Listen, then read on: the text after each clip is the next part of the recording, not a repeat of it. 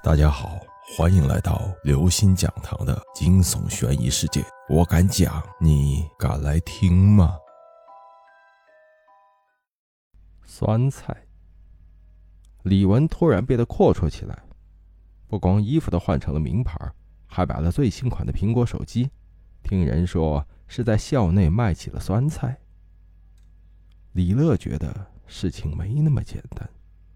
其他的商家月收入最多两千，孙文一身行头的零头都不止这个数。不过很快李乐就没心思计较这事儿了，因为李文宣布举办一场吃酸菜比赛，胜者将获得一笔丰厚的奖金。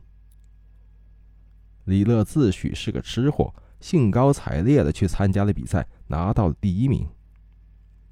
李文当场颁发了奖金，并且又爆出一个消息。这个比赛打算长期办下去，希望大家积极报名参与。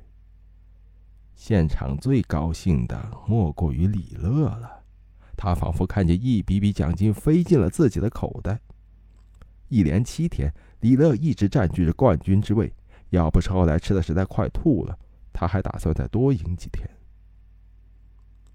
最后一日，李乐拿了钱，借着高兴劲儿问李文。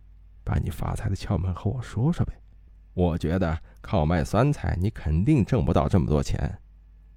天机不可泄露。李文一副神秘的样子，见他不愿意回答，李乐只好放弃了追问，准备用拿到的奖金好好享受一把。今天刚好是周五晚上，其他室友都回家了，只有李乐一个人独自待在寝室里。他爬上床。不一会儿就进入了梦乡。半夜的时候，李乐忽然听到了黑暗中传来几个尖锐的女声，其中一个说：“等了这么多天，总算可以动口了。”另一个提醒道：“咱们别一口气吃完，带点回去当零食。”李乐急忙掏出手机，借助屏幕的光亮看清楚了周围的画面，顿时头皮一阵发麻。旁边站着几个面如黄土的女鬼，腹部高高隆起，分明是怀孕了。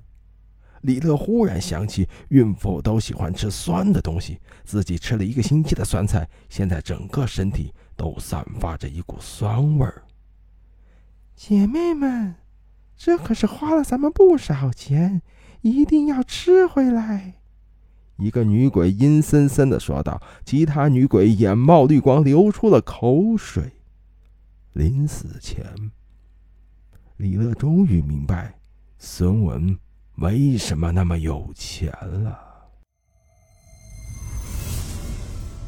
各位听众朋友，本期节目到此结束。如果您喜欢，请关注、订阅、点赞、转发四连击，谢谢您的支持。我们下期再见。